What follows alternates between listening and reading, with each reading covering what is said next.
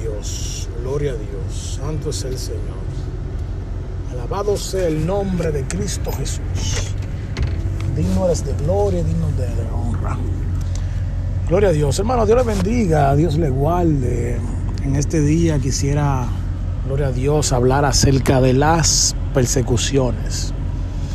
Las persecuciones son algo, hermano, que el pueblo de Dios, principalmente la iglesia, va a, caracterizar la iglesia.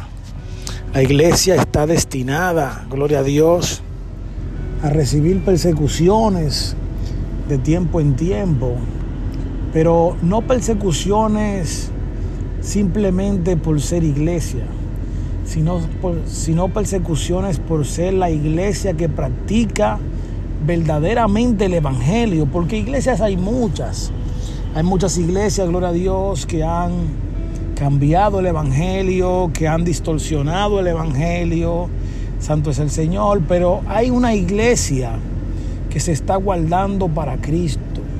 Hay una iglesia que no ha doblado sus rodillas ante los Baales.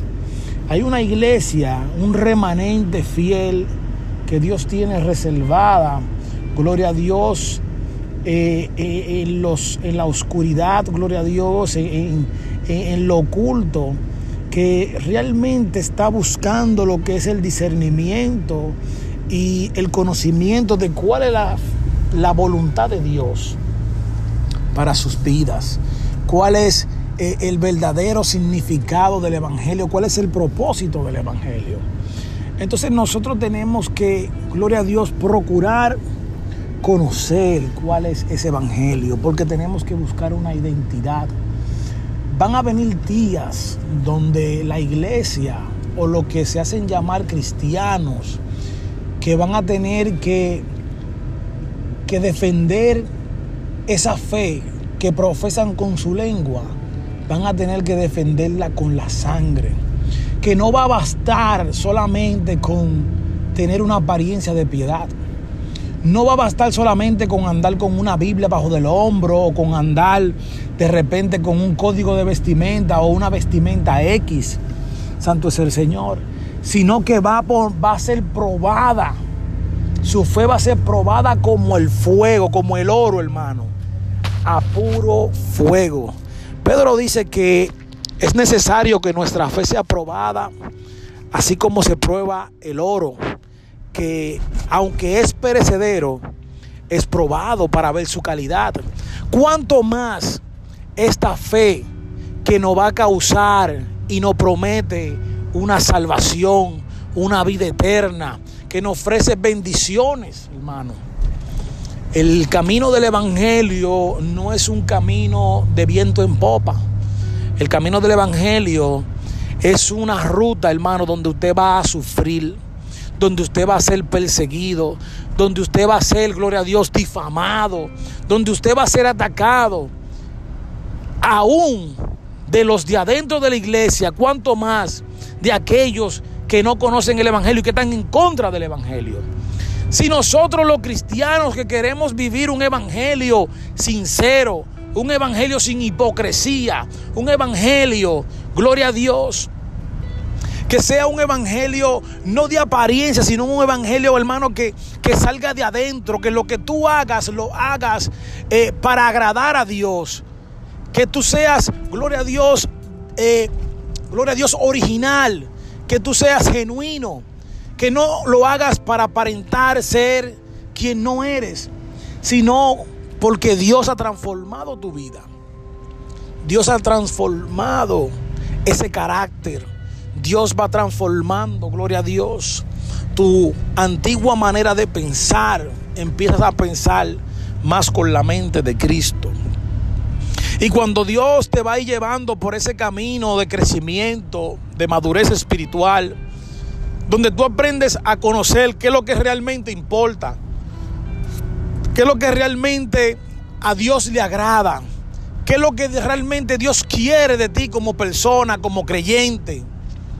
Entonces muchas veces ese convencimiento, esa convicción, esos cambios en tu vida, gloria a Dios, van a chocar con algunas personas, van a chocar con intereses, van a chocar con dogmas, van a chocar con, gloria a Dios, eh, amistades, hermano.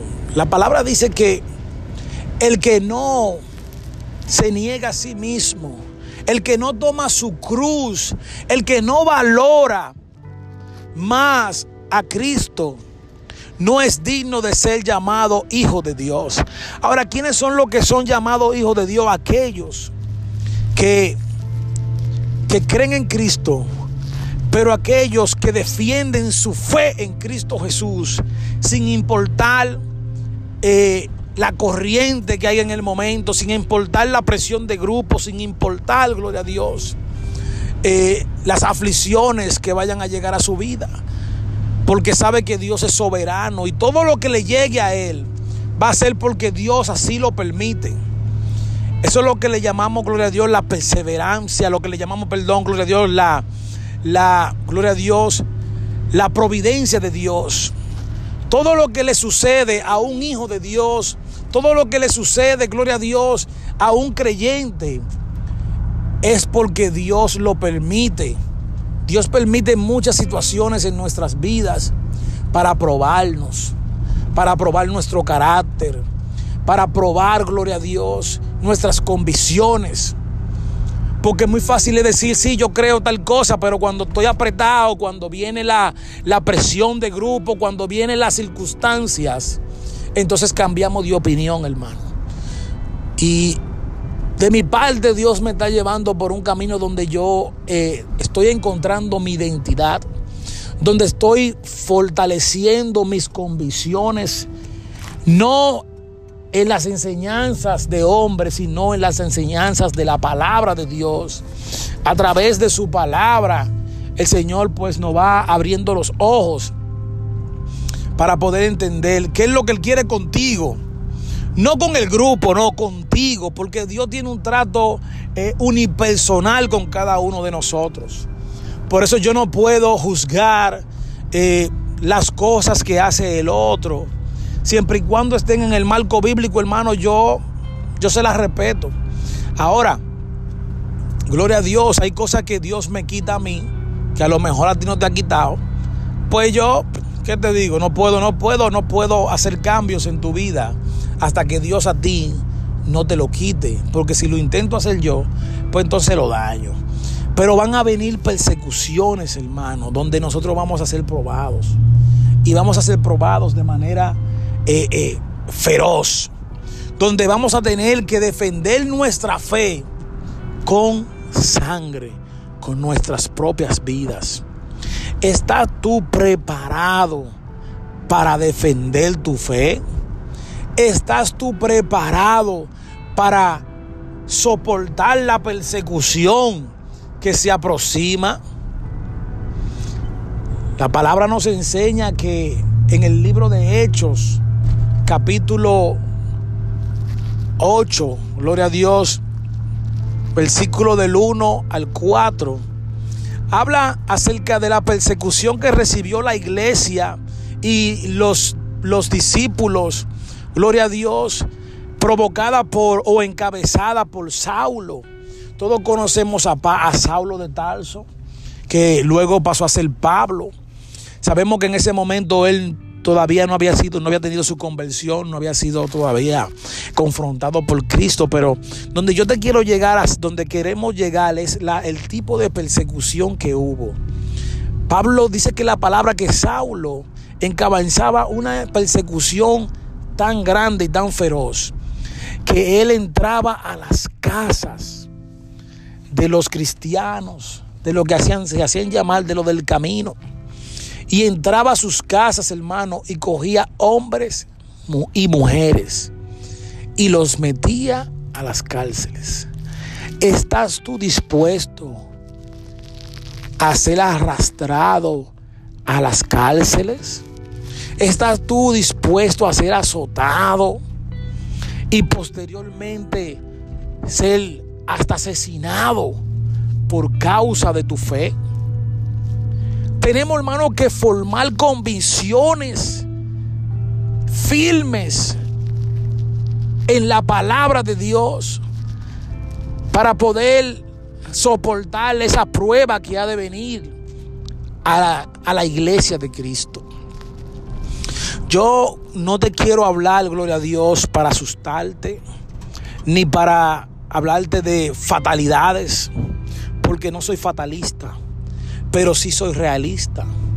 La palabra me enseña que el cristiano tiene que prepararse y fundamentarse en la fe para que cuando venga el día de la prueba, su fe no le mengue, su fe se fortalezca y él sepa y confíe, gloria a Dios, de que su redentor vive y que del pozo, que de la ceniza, lo hará, lo levantará y lo restaurará y lo pondrá, gloria a Dios, en lugares celestiales.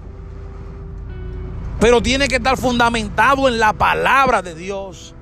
Tiene que estar fundamentado y tener una relación con Dios. Santo es el Señor de una manera estrecha. Porque vendrán días de persecución, hermano. Y todas las señales eh, nos dejan saber que el día de nuestra redención viene. Pero dice la palabra que, que serán días tan difíciles que tú no podrás ni comprar ni vender. Que tú no podrás, gloria a Dios, hacer nada. Y no te estoy diciendo, hermano, que, porque muchas veces pensamos, no, yo no voy a pasar pruebas. La iglesia no va a estar aquí cuando llegue la tribulación. Pero antes de la tribulación vendrán pruebas, hermano. Van, a venir eh, persecuciones antes del rapto de la iglesia. Van a haber persecuciones. Y lo podemos ver, hermano, en el Medio Oriente, cómo hay persecuciones, cómo hay cristianos que lo han decapitado, cómo hay cristianos que le han quemado su familia, que le han quemado sus casas, que lo han asesinado. Cómo hay cristianos hoy en día que no pueden predicar libremente la palabra de Dios. Entonces, antes del rapto de la iglesia, van a venir persecuciones fuertes. Van a venir persecuciones, hermano, donde su fe, donde nuestra fe va a ser probada más fuerte que el oro. Y tenemos que estar firmes. El Evangelio no consiste ni en comida ni en bebida. El Evangelio consiste en una convicción firme en que tú has creído. Verdaderamente tú estás firme. Verdaderamente tú vives la palabra de Dios. Verdaderamente tú estás haciendo la voluntad de Dios para tu vida. Es necesario, hermano. Es necesario que meditemos en estas cosas. Porque van a venir días que no va a importar cómo tú estés vestido, o cómo camines, o cómo te peines, o, te peles. Sino que la pregunta será, va a ser, ¿en qué tú crees? Niega tu fe. Y ahí vendrá, hermano, un lamento fuerte un lamento fuerte, porque tú sabes que si tú niegas tu fe, inmediatamente tú niegas a Cristo, Él te va a negar también aquel día. Si tú niegas a Cristo, entonces ya no habrá ningún tipo de salvación para ti, porque lo negaste. Y hermanos, aunque en algunas partes del mundo no haya persecución, eh, se pueda predicar el Evangelio libremente, no quiere decir que haya otros lugares en el mundo donde no hay esa libertad, donde hay persecución, donde no hay libre culto. Y esos hermanos saben que todavía Cristo no ha venido a buscar su iglesia. Todavía el rapto de la iglesia no se ha, no se ha, consumado, no se ha ejecutado, no se ha realizado. Pero vendrán persecuciones antes del rapto. La iglesia en Jerusalén fue perseguida, pero a través de esa persecución, el Evangelio de Dios, la palabra de Cristo Jesús se pudo eh, regar y pudo expandirse. Las persecuciones muchas veces nos ayudan o Dios permite las persecuciones para que nosotros accionemos, para que nosotros nos pongamos en la, en la línea que Dios quiere que nosotros estemos. Es necesario que prediquemos el Evangelio hoy más que nunca, hermano, y que prediquemos la verdad. No pensando en pájaro preñado, como dicen por ahí, no con tantas ilusiones, sino hablando la verdad. Que todo aquel que cree en Cristo Jesús y confiese con su boca y que haga, gloria a Dios, y que cumpla su palabra, entonces será salvo, hermano. Será salvo. Tenemos que tener eso claro. Mucha gente están haciendo planes a largo plazo. Están haciendo muchos planes.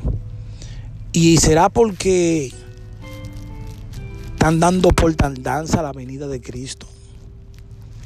¿Será porque están dando, están dando por tardanza la segunda venida? Yo creo que nosotros tenemos que empezar a vivir el día a día, sabiendo que cualquier momento puede sonar la trompeta y Cristo viene a buscar su iglesia.